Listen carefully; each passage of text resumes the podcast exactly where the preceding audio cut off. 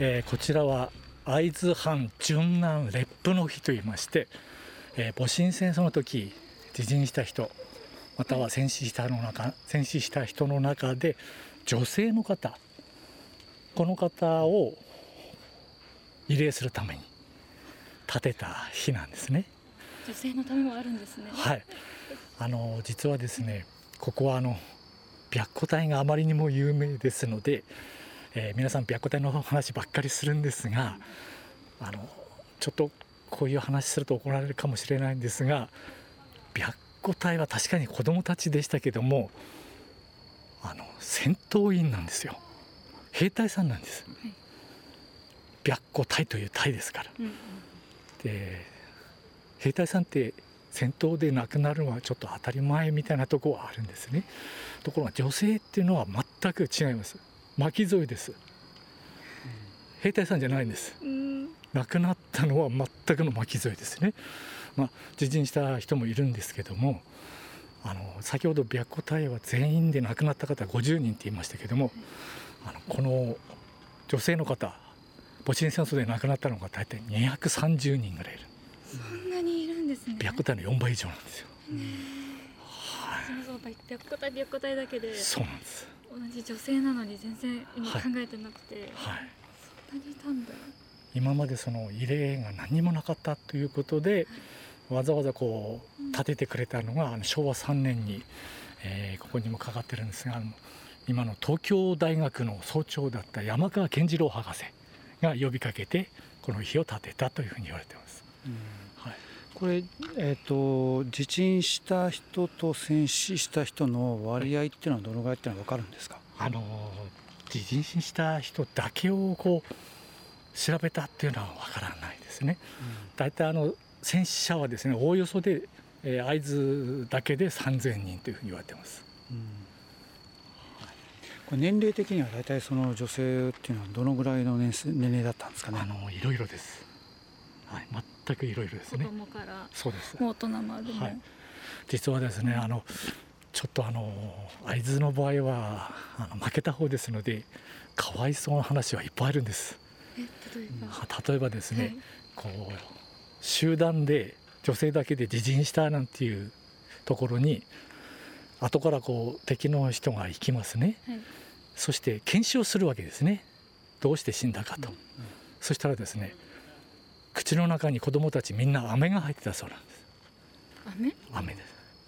これどうしてかというと、まあ、想像なんですけどもおそらくこれからみんなで自陣しようなっていうことになったら、みんなこう怖い顔になるんですね、うん、ですから子供たちはそれ見て怯えて泣くわけなんです、うん、あこれはいけないなということで子供たちに飴をあげて美味しいねって喜んだところをズボッとやったずぶっとやったんじゃないかというふうに。まさかね子供たちはそうなると思わないです、ね。はい、そうですね。子供って何歳ぐらいの子供なんですか？です、はい。若いもうあの本当に血のみ子からはい。歩けるくらいの子供から、うん、はい。赤ちゃんなんて抵抗できない、ね、そうです。小学生、はい、幼稚園生とかはね飴がないと、はい、泣いちゃったり。そうですね、うん、はいはい、そうするとえここは、えっと、女性子供を含めた女性ですよね。はい、ということは非戦闘員の子供の男性っていうのは、ここには同じですね。子供っていう、まあ、そのあの何歳以下なんていうことはないんですけども、うん、はい、女性と子供と一般的に言われている方を一緒にここにお祭りしようということで建てたものですね。あの NHK の大河ドラマで「八重の桜」っていうのをやってましたけども、あの時ですね、えー、八重さんの妹分で日向由紀さんっていう方いらっしゃったんですね。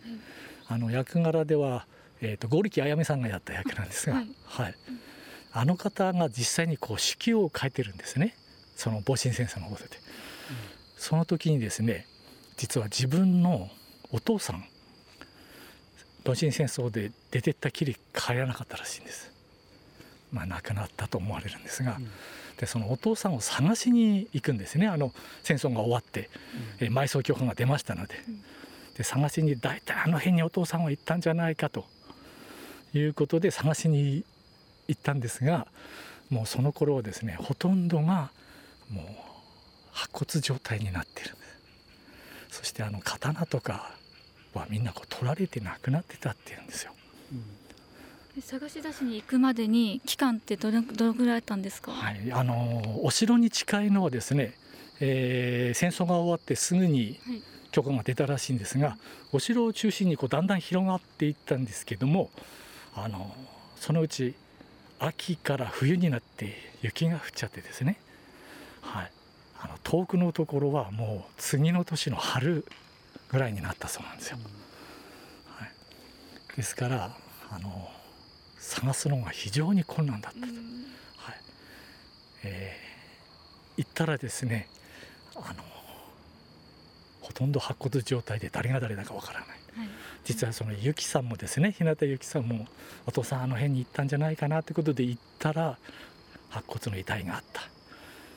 でも着てるものもなんだかわからない。刀もない。どうやって判断したと思いますか？どうしたんですか？歯型とか。昔はわからないですよね歯型なんていうのね。はい、うん。目だともう。判断しようがないんじゃないですかね。実はですねあの遺体を見つけたら自分の手をこう刃物で切って、その血をこう骨にかけるそうなんです。スッと染み込んだら肉親パッと弾いたら他人ってそうやって判断してたそうですそうなんですもう科学的根拠は何もないです。何にもないです。もうみんなじゃ手を切って、はい、骨、うん、この人かこの人かっていうのを、はい。探し出してる。はい。ゆきさんもおそらくお父さんじゃないかっていう遺体を見つけた時に自分の手を切って絞ったらスッと染み込んだそうなんであお父さんだということでその遺骨を持って帰った本当に科学的医学的な根拠は全くないんですが、うん、そうでもしないとやりきれなかったんでしょうね、うん、見つからないですもんね、はい、ほとんどの人がそうやってあの判断したというふうに言われてますね。う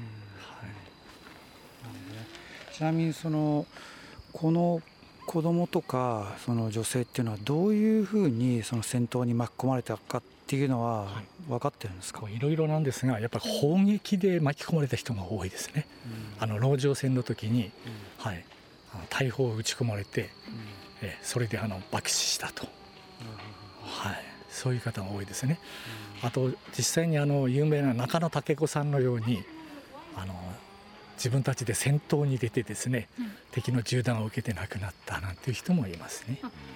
女性の方が戦いに行ったんですか？はいはい、そうです。そういう方もいらっしゃったんです、ね、はい。どうやって戦いに行ったんですか？あのまあどうやってっていうのが隊を組んでですね自分たち女の人だけで。で何？白隊みたいですね。はい。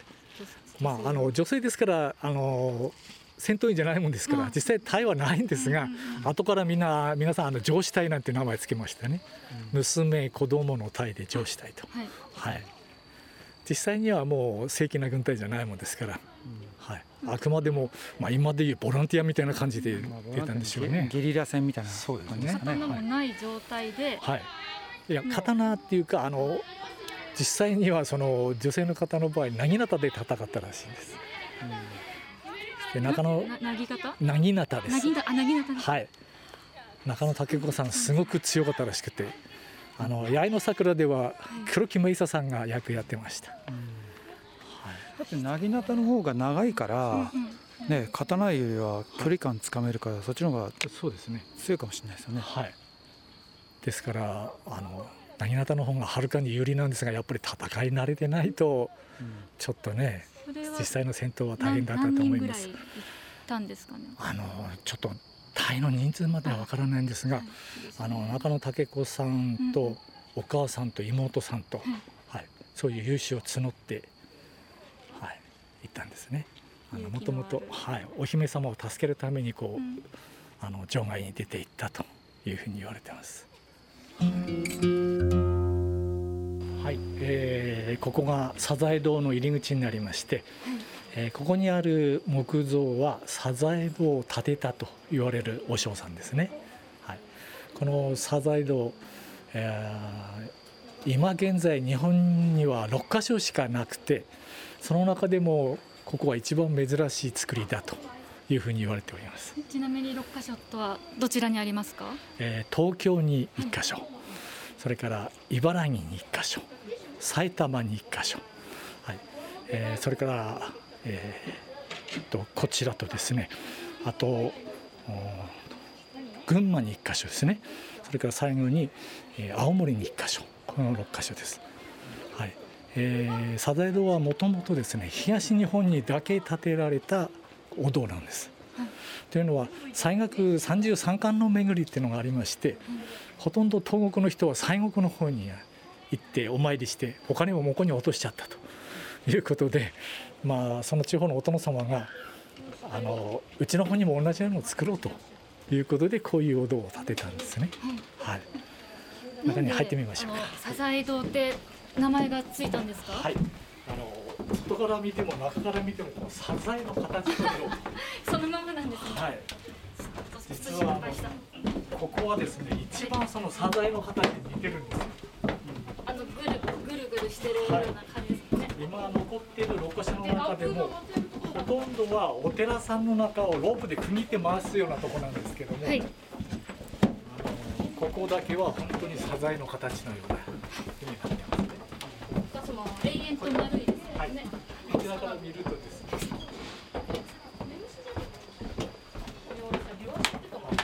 下りの階段が見えると思います。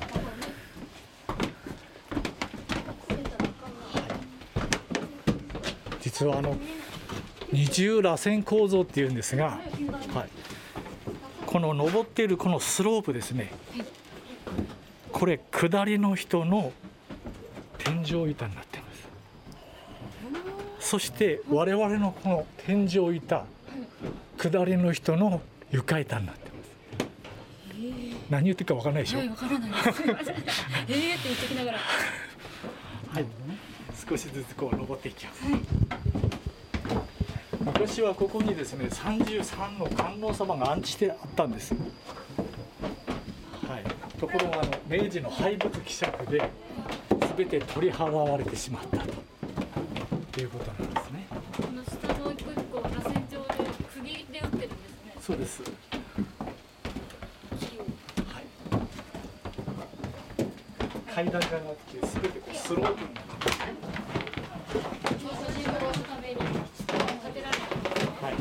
33の観音様を一つずつこうお参りするためなんです。実は会津にも33巻の巡りっていう風習がありまして、この会津はですね非常に広いんですね、ですからそこを一つ一つこうお寺さんを巡るっていうのは非常に大変なんです、広いしお金もかかると。時間もかかるはいここに一つずつ観音様のレプリカを作ってここに一箇所お参りすれば全てを回ったと同じご利益があるという大文句で、はい、広まったというふうに言われています。これ33っていう数字には何か意味があるんですか？あの西国33巻のに習ったと思います。はい、その後ですね、えーと、あの東京を中心にしたあの坂東33観音とかそれから秩父34観音とかでこれがあの西国三十三観音と坂東三十三観音それから秩父三十四観音を全部足すと百観音なんですね。はい、あの今でも関東のお寺さんには百観音を祀ってるお寺さんが結構多いです。はい、ちょうどこう霧がいいっていうところもあるんですかね。はい、でここが頂上でここを折り返しますと今度下りになります。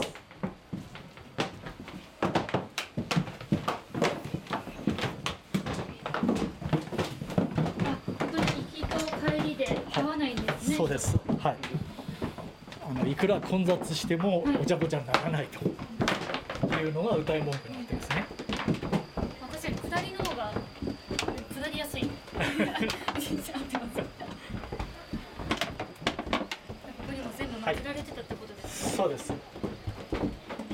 で先ほど言ったと同じように今下りになってますので、この天井板は上りの人の床板なんです。そして床板があの上りの人の天井板下下りこれ途中途中でこう上りと下りこう行き来できるようになってんですか？これはい。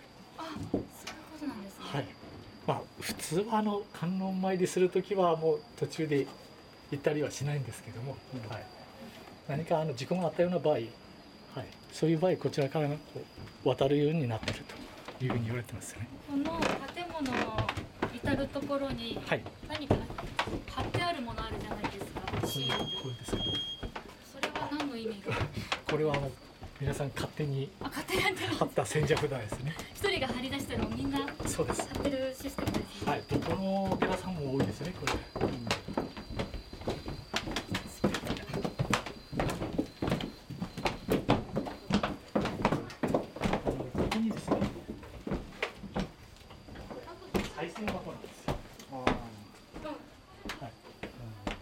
銭箱一つ一つみんな観音様があったところについてるんですがここに入れると一箇所に全部集中して落ちるシステムになってるそうです。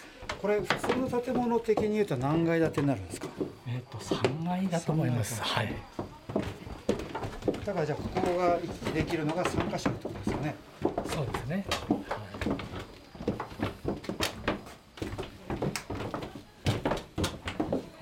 出口は先ほどの入り口のちょうど反対側になります、うん、でここにもともとあったお寺正倉寺ってお寺なんですが、はい、そのお寺を作ったお尚さんがこの方だったというふうに言われています。すいません何て読みますか？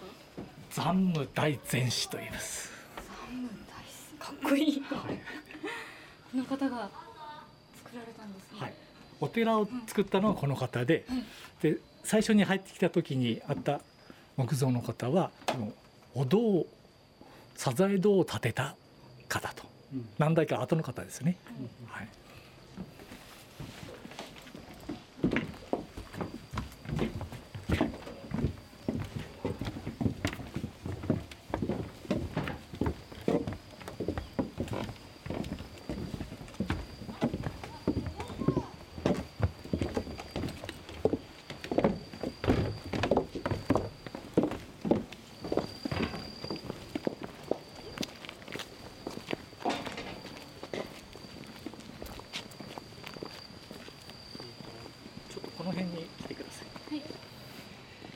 えー、この辺に来てからこうちょっとこちらを見てください。